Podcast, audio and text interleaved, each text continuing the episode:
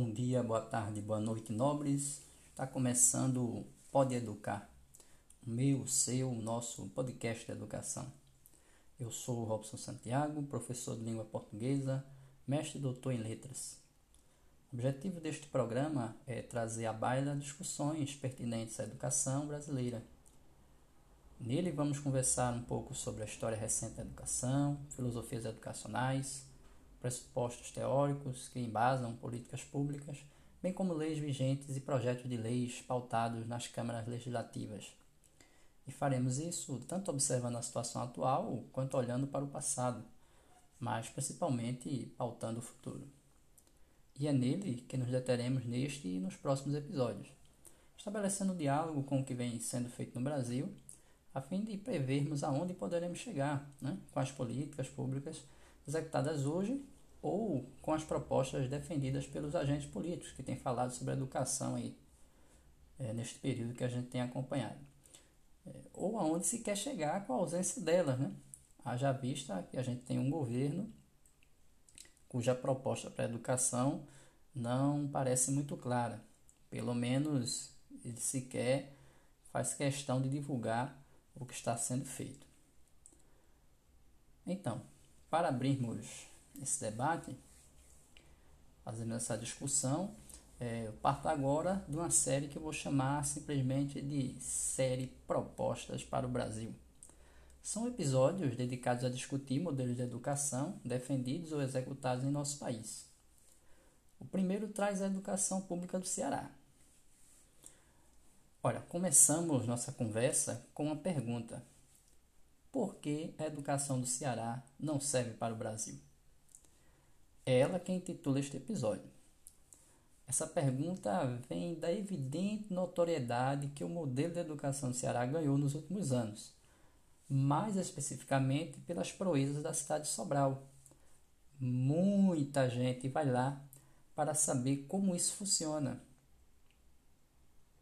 Entretanto, parece haver uma certa recusa por parte de algumas personalidades políticas em assumir que a experiência sobralense é exitosa e deve ser replicada.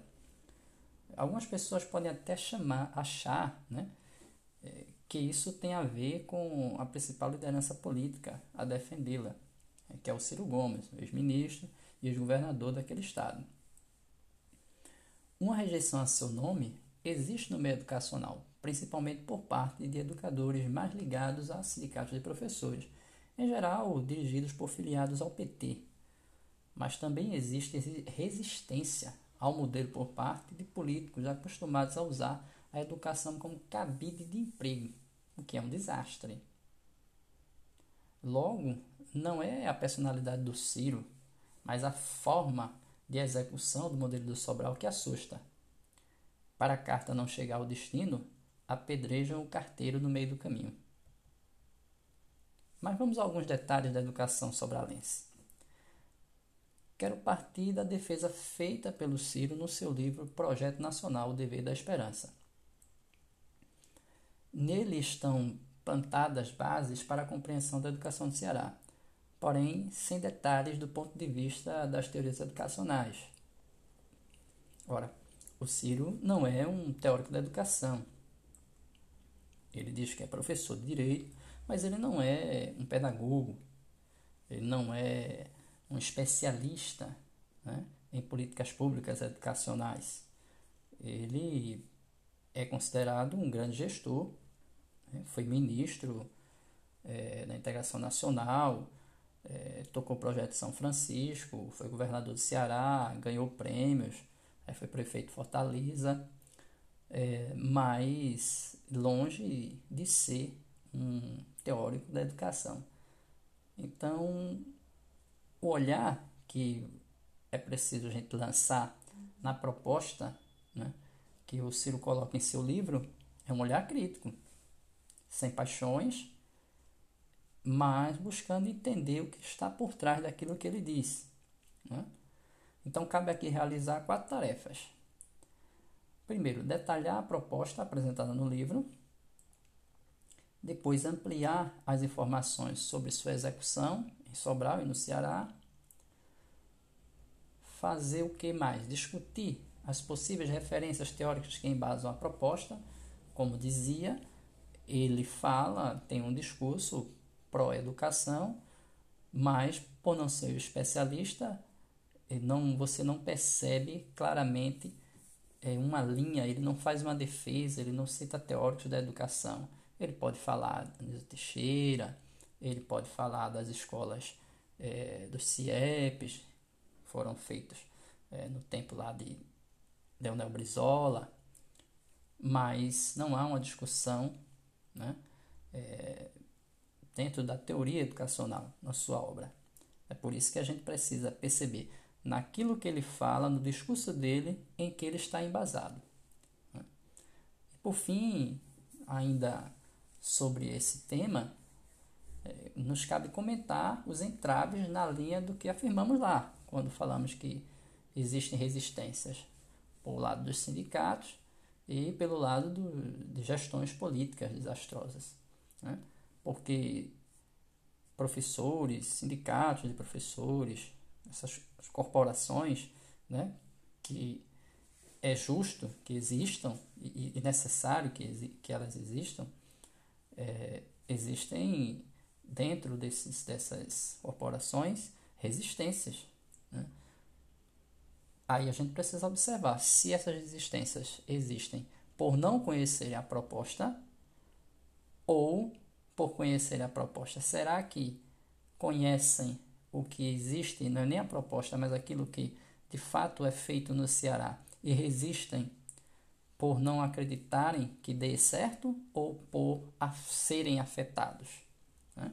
No caso das gestões políticas, no caso de alguns é, prefeitos, governadores, né? Vereadores, deputados que, que não querem encampar, o que, que é feito em Sobral, no Ceará, aí isso é bem mais claro, porque existem coisas que são aplicadas lá em Sobral é, que envolve aquilo que a gente chamou de cabide de emprego, que na verdade é o que? É deputado, é vereador, né?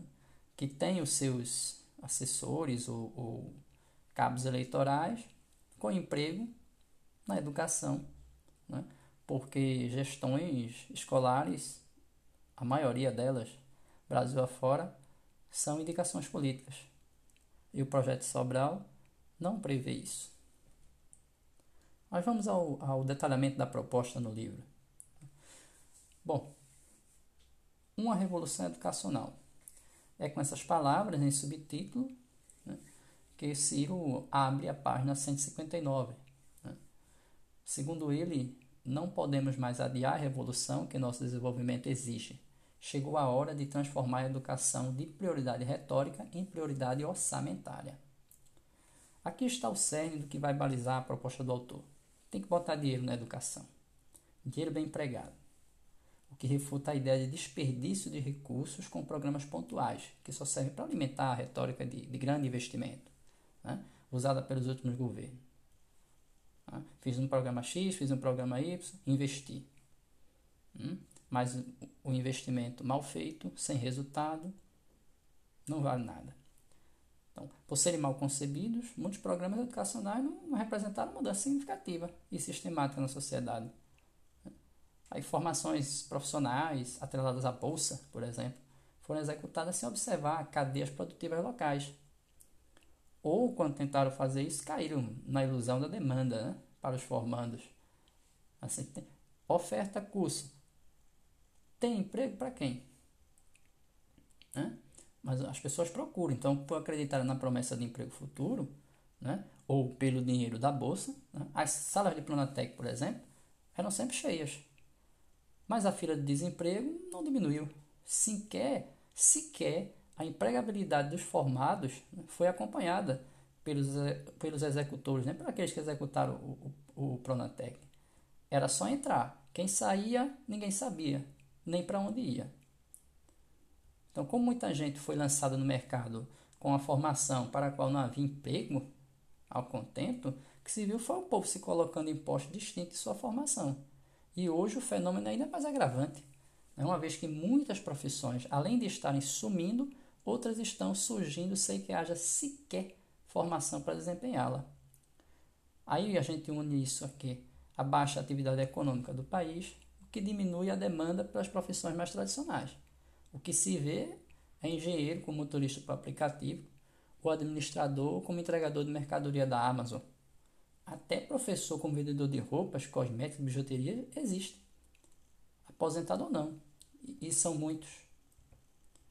No entanto, um projeto de educação que queira sustentar um desenvolvimento virtuoso para o país, não apenas atenuar desemprego, deve assumir o compromisso de permitir que o povo reconheça seu papel no mundo e sua importância nesse projeto. É preciso construir um projeto de educação junto com o povo, não assim um projeto ah, para o povo sem que o povo saiba qual é o papel dele nesse projeto. O povo precisa participar da concepção, inclusive. Né? Precisa entender sua história, saber que tem relevância e que sua força de trabalho, em quaisquer atividades que sejam, faz parte de uma grande rede de engrenagens para o país poder funcionar bem. Não pode entrar e sair de uma escola sem perspectiva de futuro. A escola deve ser lugar de construir sonhos e não de destruí-los. Essa consciência faz parte da proposta apresentada no livro. Quando Ciro cita que a educação voltada para o pensamento crítico é condição necessária para o progresso civilizatório e econômico, está implícita a ideia de que não se pode apenas formar mão de obra barata nas escolas. Escola não serve apenas para formar mão de obra, e mão de obra desqualificada. Pelo contrário, dali deve sair cidadão apto ao mundo do trabalho moderno, afeito à mudança tecnológica cada vez mais rápida, dotado de espírito de cooperação no meio profissional, inventividade e capacidade de adaptação aos vários desafios que hoje se impõem. Agora vamos discutir um ponto bastante relevante, em que a carta fica no meio do caminho mesmo e deixa de beneficiar quem não a leu, que é a valorização do professor. Aí essa interessa ao professor. Ciro cita que a média salarial dos professores é muito baixa que faz com que jovens vocacionados à profissão desistam de exercê-la. Que existe baixa remuneração desses profissionais, não há dúvidas, principalmente se os compararmos com outras profissões de nível superior, promotor, juiz. Né? Eu quero crer que altos salários de professores talvez não se convertam necessariamente em presença de profissionais vocacionados. Haja vista que a gente tem gente que faz concurso para ser juiz, passa e não parece ter grande apreço pela justiça. Né? Também vê isso em outras funções, promotores, delegados, pessoas que conseguem passar no concurso pelo salário, pela grande remuneração. Estudo vai passar no concurso, torna-se funcionário público de alto escalão, recebendo altos salários, mas muitas vezes não tem o espírito público, porque para ser funcionário público tem que ter o espírito público. E não trabalhar achando que ali é a minha casa, ali é a minha igreja, ali é, é a minha família. O serviço público não é família de ninguém, não é igreja de ninguém. É lugar de servir ao povo, ao povo todo, não a determinadas frações do povo. Isso a gente, isso a gente não pode negar que ocorreu. Tem ocorrido. Agora, seguindo adiante, o autor. Bom dia, boa tarde, boa noite, nobres. Está começando Pode Educar, o meu, seu, nosso podcast de educação. Eu sou Robson Santiago, professor de língua portuguesa, mestre e doutor em letras. O objetivo deste programa é trazer à baila as discussões pertinentes à educação brasileira. Nele vamos conversar um pouco sobre a história recente da educação, filosofias educacionais, pressupostos teóricos que embasam políticas públicas, bem como leis vigentes e projetos de leis pautados nas câmaras legislativas, Brasil afora. E faremos isso tanto observando a situação atual, quanto olhando para o passado, mas principalmente pautando o futuro. No programa de hoje, vamos tratar da educação do Ceará e de Sobral, saindo um pouco da proposta apresentada nos três episódios anteriores, é, nos quais eh, me debrucei sobre o livro Projeto Nacional O Dever da Esperança, do Ciro Gomes. Aqui eh, vamos entrar na realidade que alguns veículos de imprensa já noticiaram sobre a educação cearense e comentar resultados de estudos acadêmicos e de consultorias nacionais e internacionais. Então, pretendo discutir um pouco mais tecnicamente, trazendo à tona, além das informações sobre o funcionamento prático das redes educacionais cearenses, também referências pedagógicas que a fundamentam. É, vamos entender é, o que há de tão especial na educação de Sobral e do Ceará. Bem, a, a fama da educação do Ceará espalhou-se pelo mundo, é, mas pelo Brasil ainda há quem não acredite ou finja que é mentira por pura mesquinharia.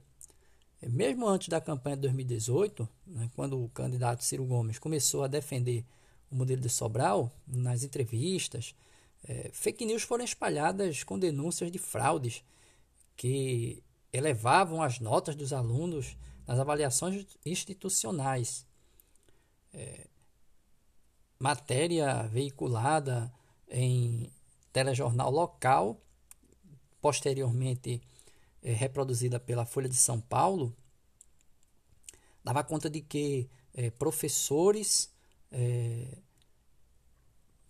pagavam alunos para fazer prova, agiam de forma coercitiva, obrigavam alunos que eram melhores, mais, mais bem preparados para as avaliações institucionais, para fazer prova no lugar dos alunos que não tinham bom desempenho. Né? Essa era a denúncia publicada em, em telejornal local, né? e que depois foi massificada né? em, em matéria de Folha de São Paulo e e bem mais é, massificada pelo MBL. Né?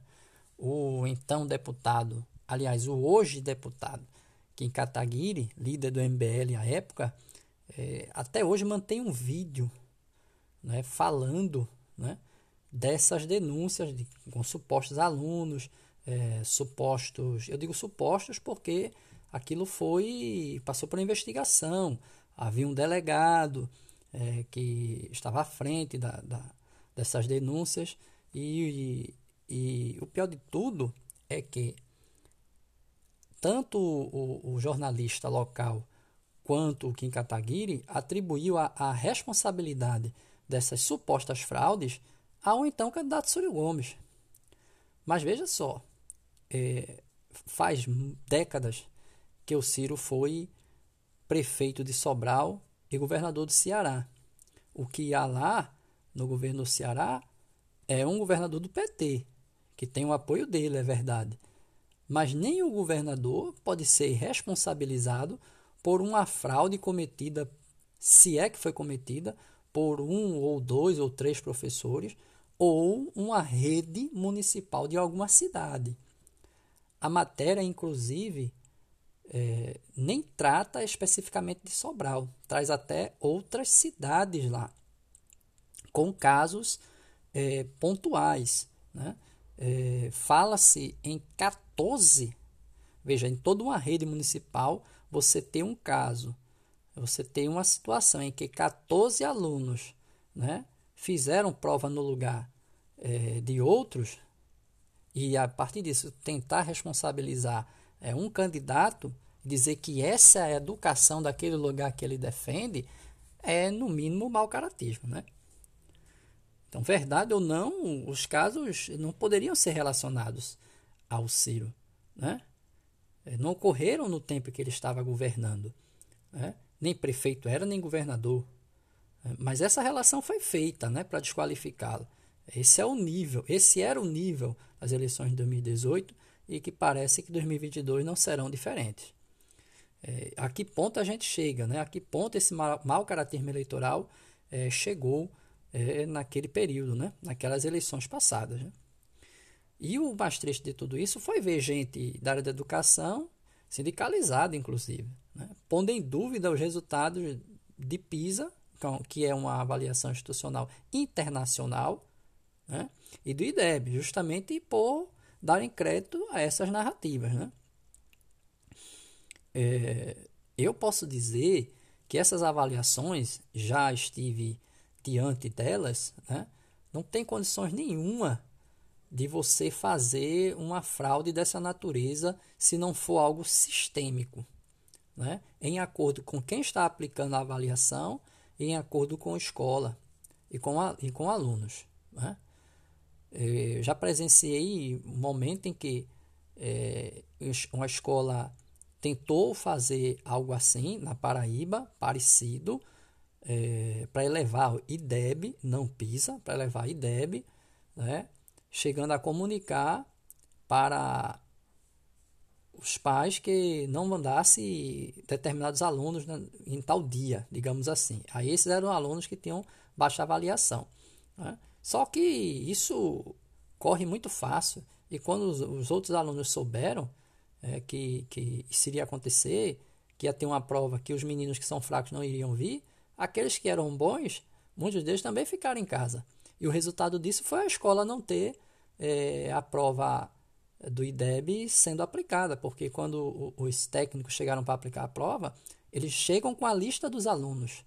Não é simplesmente trocar uma pessoa por outra. Aquela pessoa precisa assinar. Né? É preciso bater a lista é, da escola com a lista do, do, dos aplicadores da prova. E, e nisso, quando, quando se vai fazer a chamada, que o professor fica na, na sala para dizer quem é quem, não tem como você dizer que o aluno não faltou. Então, esse acordão dessa fraude que se colocou teria que ser feito na rede inteira. Né? Então, é um negócio é, que pode ter acontecido em menor escala. Né? Eu não estou dizendo que não aconteceu, porque inclusive houve investigação é, numa certa cidade lá do interior do Ceará, mas é, você não pode responsabilizar é, o secretário de educação, é, o prefeito, dizer que aquilo foi tramado por ele se algum professor tentou fazer isso aí, né? ou se algum gestor escolar tentou fazer isso, para ter elevação é, do IDEB da sua escola. E como no Ceará existe uma política de bonificação para as redes que redes municipais que elevam os seus índices, é, isso, isso é, pode ter sido, é, pode ter, pode ter acontecido assim, na tentativa de fazer acontecer, né? Mas muito difícil é, de crer que isso seja sistêmico, como foi é, colocado para as pessoas, né? E foi disparado fake news de todo quanto é é, tamanho e natureza, né, como se isso fosse a realidade de Sobral. Muito triste saber, né, e do Ceará, muito triste saber que vários colegas sindicalizados compraram essa ideia e, e atribuíram a responsabilidade dessas supostas fraudes ao, ao então candidato Ciro Gomes. Né? E hoje a gente vê o que, é que, o que é que a gente tem eleito no país por causa da, do crédito que se deu a essas fake news. Né? Não foi só o povão que recebeu fake news de, de quem quer que seja, não. É, foram pessoas esclarecidas, educadores, que receberam e deram crédito, infelizmente. Né? Mas a questão é a seguinte: as informações mais divulgadas sobre a educação de Sobral e do Ceará eram justamente os índices dessas avaliações. Né? Então, como os denunciantes não tinham o menor conhecimento de como se dava o processo educativo naqueles locais, é porque é preciso acompanhar técnica e cientificamente né? Precisa acompanhar o trabalho educacional para poder avaliar. Né? Não basear apenas em relato de terceiros, né? de supostos alunos ou reais alunos, né? ou denúncias de pais, né? para você julgar qual é o trabalho de uma rede. Você não, não, não pode simplesmente basear em relatos. Né?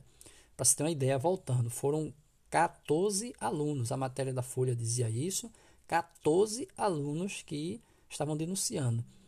E pode-se dizer assim, outros alunos poderiam também ter denunciado e, e, tiveram medo, não denunciaram tal. Mas isso aí você tinha que ter um sistema, um escândalo, né?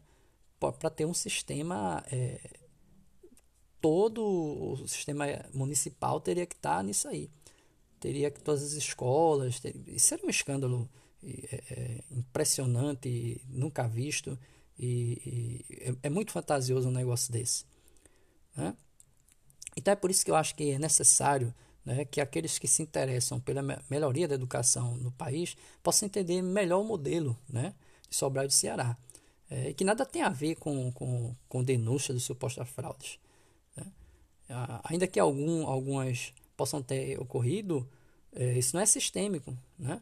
É o sistêmico ali né, é, é a perseguição de maiores índices nas avaliações institucionais. Isso existe. Isso é colocado como política pública. É preciso subir os índices nas avaliações institucionais. No próprio, no, no próprio MEC, né, é, na, na, política educacional brasileira, com o Plano Nacional de Educação, a gente também tem algo assim, né, que a cada ano as metas devem ser atingidas, determinadas metas devem ser atingidas. O problema é, como já dissemos é, em programas anteriores, é que essas metas o não atingimento dessas metas não tem implicação alguma. E aqui no Ceará tem. O que é sistêmico lá também é a busca por mais recursos mediante resultados positivos. Aí isso sim é verdade. E isso é preciso ter cuidado, porque isso sim pode denotar fraude. Né? Uma vez que, que o governo do Ceará é, promove né, é, aumento né, de repasse do ICMS para as redes municipais que alcançam melhores índices, é possível que alguns gestores queiram ver os índices elevados pela aprendizagem, né? para poder conseguir mais recursos. Isso coloca a educação no centro da pauta dos gestores municipais. Também isso não, não, não, não, não, não exatamente por causa disso, a gente vai ver, a gente vai ter fraudes, né? Pode ser que, que haja, pode ser que alguém tente, sim, pode ter. Mas para que existe o Estado se não para fiscalizar? Se ele é quem dá o recurso, ele precisa fiscalizar. Né? Se ele é quem promove a política, ele precisa garantir que ela seja bem executada. Não, promo não, não promover a política acertada é um erro. Né? Com receio de que alguém vá fazer fraude. As pessoas vão tentar fazer fraude de qualquer maneira em qualquer tipo de política que envolva dinheiro. Não fazer a política que envolve o repasse é que é o erro. Né? Porque isso dá centralidade, como disse, aos gestores, à educação, para que os gestores municipais é, possam se dedicar ao atingimento dessas metas. Né? Mas só que isso não fica só no, no, no discurso de políticos. Né? E aí é que está a questão. O Banco Mundial, por exemplo, né, é, elogia o modelo educacional do, do, do, governo do Ceará e acredita que ele pode ser replicado em outros estados do país. Né? E, e diz até, aponta até os pilares principais de gestão e eficiência desse modelo. Né? Para, o, para o Banco Mundial, são seis. Né? Incentivo financeiro para municípios melhorarem resultados em educação. Né? Aí tem aquela questão de ICMS, né? Disse até que alguns municípios chegam a ganhar 18% a mais em, em repasse de ICMS quando elevam as suas, as suas metas. Né? Assistência técnica às redes municipais de ensino. É, o governo do estado trata de fazer as formações continuadas né, para vários municípios. Né? Existem é, várias consultorias é, trabalhando né, junto aos municípios. É, ONGs, é, consultorias que, que tanto fazem palestras, dão formação, quanto também trabalham com a, elaboração de, de, material didático. Né? É, existe também, segundo o Banco Mundial, prêmio por desempenho escolar ao longo do tempo, essas premiações para as escolas e, e, e para, os, para professores. Né? Aí um outro pilar segundo o Banco Mundial, é a liderança política sustentada. E aí, nesse caso, é quando se varre né, para o lixo da educação essa coisa de indicação de gestor de escola. Isso só faz colocar é, cabide de emprego. Por quê? Cabide de emprego na gestão pública. Um, alguém que é indicado de um vereador vai lá para fazer aquilo que o vereador quer. não a política educacional que o prefeito colocou em campanha e que teve voto. Então, se o cara, esse candidato a prefeito, coloca a sua, a sua política educacional para ser votada e diz que vai ter escola integral, né? que vai trabalhar assim assado, e aí, na hora de, de, de, de ter é, o diretor de escola, vai para a direção da escola um indicado do vereador, se o indicado do vereador for contra o, o, o, o prefeito, esse diretor indicado pelo vereador ele vai, ele vai trabalhar para o vereador, não, não pela política educacional que o prefeito é, colocou em propaganda, colocou em campanha. Então, esse é um problema que se tem. Então tem que ser varrido para o lixo da, da história da educação, essa coisa de diretor sendo indicado é, por, por, por conchavo político, um vereador que hoje está do lado do prefeito, amanhã pode não estar. Né? O que acontece é, em algumas cidades do interior do Ceará e especificamente Sobral, é que os diretores são selecionados. Sim, vai ser indicado pelo secretário da Educação, mas ele abre processo seletivo, abre edital, aí os interessados podem se candidatar, apresentar sua proposta para dirigir determinada escola, para gerir determinada escola, precisa fazer uma avaliação escrita, passar nessa avaliação, comprovar que entende de administração pública né, e submeter o seu projeto a uma entrevista. E sendo assim, aí ele vai gerir a escola que ele se coloca para gerir, caso ele seja aprovado diante da concorrência que é posta. Né? Então, é, isso, é, isso se dá mediante coesão política. Essa, essa liderança política sustentada acontece porque quando o prefeito faz assim, ele é, tem para si a possibilidade de nomear, ele toma para si a possibilidade de nomear os gestores municipais. Não mais aquela coisa de diretor sendo indicado por vereador XYZ. O Banco Mundial ainda indica o é, monitoramento contínuo do aprendizado, porque existem as avaliações institucionais, aí considerando-se a avaliação do PISA, é, Prova Brasil, todas essas avaliações é, que podem indicar os índices, os índices né, de, de, de, de aprendizagem dos alunos, né, que vão dar, é, vão desembocar no IDEB. Né? E, por fim, o Banco Mundial, como sexta diretriz, né, é, diz que existe na, na, na política educacional do Ceará autonomia pedagógica e responsabilização dos municípios. As escolas têm as redes municipais, na verdade, têm autonomia para elaborar né, o seu material, contratar alguém que possa elaborar o seu material. Existe a questão do, do programa do livro didático, mas não só isso, porque como existe a, a, a busca né, contínua pelo, pelo, pelo monitoramento do aprendizado, a melhoria do aprendizado, ah, eles aplicam um, um, tal de reforço individualizado em contraturno, né, e para isso é preciso material. E aí é onde entram consultorias, né? Porque como recebe um repasse né, a mais, aí pode-se né, contratar consultorias é, que possam fornecer é, materiais para fazer é, aula de reforço, né, materiais didáticos, é, caderno de exercícios, né, contratação de profissionais específicos para dar reforço particular em contraturno, né, não encher uma sala com, com 50 alunos e um professor lá falando. Não, mas assim, um caderno individualizado, personalizado, com as dificuldades é, de um determinado grupo ou de um determinado aluno, né? com exercícios para ele sanar essas dificuldades. Né? Essa é a autonomia pedagógica que é garantida. Né? E a responsabilização dos municípios, ou seja, aqueles municípios que não atingem as metas, né? eles vão perdendo, é, vai diminuindo, vai perdendo os repasses extras. Né? É, escolas, por exemplo, que não atingem as metas estipuladas, elas perdem né, as bonificações, porém existe a possibilidade de, de, de ser assistida. Né? É como a, a, a ONG Todos pela Educação também já demonstrou, também já avaliou né, a educação de Sobral de Ceará, é, ela também cita essas, esses pontos, né? como incentivo financeiro, é, assistência técnica na elaboração de materiais e avaliação contínua do aprendizado. Né? E, e, e, um ponto que que o Todos pela Educação, Todos pela Educação cita é justamente a alfabetização na idade certa. É, ou seja, até seis anos de idade, né, até o segundo ano, até o terceiro ano, até o primeiro ano, ou seja, estipula-se um ano em que o aluno tem que estar alfabetizado. Não pode o aluno chegar no sexto ano sem saber escrever o próprio nome.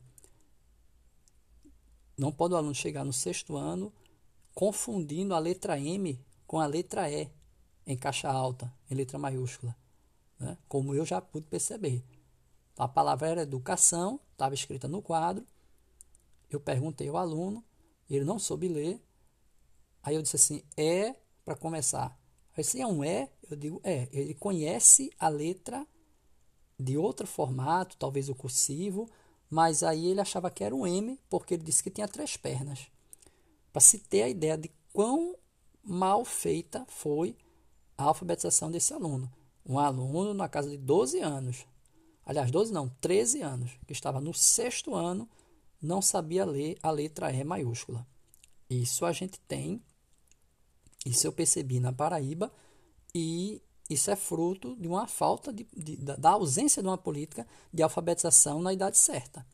O que, é que acontece? Muitas redes vão promovendo, promovendo os alunos. Ah, não pode reprovar. Bota ele para frente. Mas não é apenas botar ele para frente para não reprovar, para ele não se atrasar na, na, na carreira estudantil e ficar dentro da e não ficar fora de faixa. Não é só não reprovar. É não reprovar e fazer assistência. É fazer o trabalho individualizado para recuperar. O problema é que nem fazem o trabalho individualizado para recuperar e ainda empurram para frente o aluno que não, que não foi alfabetizado. Hã? Então, tanto o Banco Mundial quanto a ONG Todos pela Educação né, ou seja, um, um organismo nacional uma instituição internacional né, apresentam pelo menos três pontos de convergência aqui, né, é, na forma de funcionamento da educação do Ceará, né, que é incentivo financeiro aos municípios, assistência técnica na elaboração de materiais e avaliação contínua do aprendizado. Ficando de fora, é, alfabetização na idade certa, que é um, que é um, que é um um, um, dos preceitos aqui identificados pela, pelo Todos pela Educação, mas não citado pelo Banco Mundial, e também ficando de fora aqui é, pelo, pela, pelo Todos pela Educação, a questão da gestão né, municipal, é, de como se dá a questão da, da, da gestão é, política sustentada, coisa que, que o Banco Mundial cita, mas o Todos pela Educação estava mais preocupado com as questões pedagógicas e não com as questões sistêmicas, que, que ao meu ver, não podem ser é, diferenciadas um, uma da outra. Se você tem uma gestão é, mal feita, o pedagógico não vai não vai progredir também. E, logicamente, nenhum, nenhum, nem o Banco Mundial, nem, nem a ONG Todos pela Educação é, levam em conta é, aqui é, que tem havido fraude nos resultados de avaliações. Né? Então, o que, que a gente pode perceber? A gente pode perceber que a educação do Sobral e, do Ceará é, é reconhecida é, mundialmente, né? é reconhecida é, por muitos organismos ligados à educação nacionalmente, porém é, ela foi, foi também difamada, porque a partir do momento que, que cresce, a partir do momento que é é, entra nos holofotes, né? e principalmente quando é assumido, defendido por um determinado candidato, aí vamos procurar uma pulguinha aqui para poder melar, vamos procurar uma, uma, uma manchinha aqui para poder melar tudo. Né? E esse é o problema do país, porque as pessoas não procuram olhar aquilo que funciona bem para dizer, é, eu vou aprimorar isso aqui, eu vou melhorar isso aqui, eu, essa ideia é boa, a gente tem uma ideia para melhorar. Não. O problema é dizer, ó, oh, é aquele cara que está dizendo que é bom. Então vamos fazer um jeito de dizer que aquilo é ruim para sujar a imagem daquele cara. E nisso a gente chega aonde está. Muito se fala, ah, porque é o Lema, é o Jorge Paulo Lema, então as pessoas é, mais à esquerda é, costumam demonizar empresários na educação e aí não compreendem é, que a Fundação Lema é parceira em muitas coisas que aconteceram em Sobral e no Ceará. É, hoje, atualmente, existe uma formação é, online. Né? O secretário de Educação de Sobral é um professor da Universidade Federal do Ceará. Né? É transmitida a formação todo final de semana pelo YouTube. Tem cerca de 5, 6, 7 mil ao vivo assistindo, de vários estados do Ceará e de vários outros estados assistindo a essas formações, com profissionais extremamente qualificados. Né? A Fundação Lema apoiou o livro Ensino Híbrido, né? que é um livro é, muito difundido hoje em dia, principalmente pelo contexto da pandemia. Um livro que também trata de personalização do ensino, né? E de tec, principalmente de tecnologia da educação. E, e, e, outras, e outras publicações. Esse livro foi produzido por professores né, que estiveram pesquisando o funcionamento da educação de Sobral e professores também de lá, do Ceará, que estudaram com professores que vieram dos Estados Unidos. E aí é onde entra a Fundação Lema, porque ela faz esse contato né, com instituições que trabalham com ensino híbrido vertente americana há muito tempo então, eles têm esse contato, trazem esses profissionais é, para, para o Brasil e eles fazem formação aqui e os professores aqui replicam isso. Agora, quando se demoniza uma instituição, ah, porque o cara é milionário, ah, porque fulano é, é, é financiado por Lema, isso é um erro, porque você pode estar jogando fora um modelo de educação que funciona muito bem, simplesmente por preconceito com um empresário. Quando a fundação pode operar, a fundação Lehman pode operar totalmente é, a par daquilo que o, que o Jorge Lehman pense, né? pelo menos no, no, no, no micro. Né?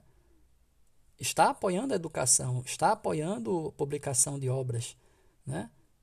E aí, por causa de uma diferença que se tenha né, de uma visão é, política que se tenha é, diferenciada, é, discordante do Jorge Paulo Lema, querer condenar a educação de Sobral é, é, é, é no mínimo, não conhecer o que se faz lá.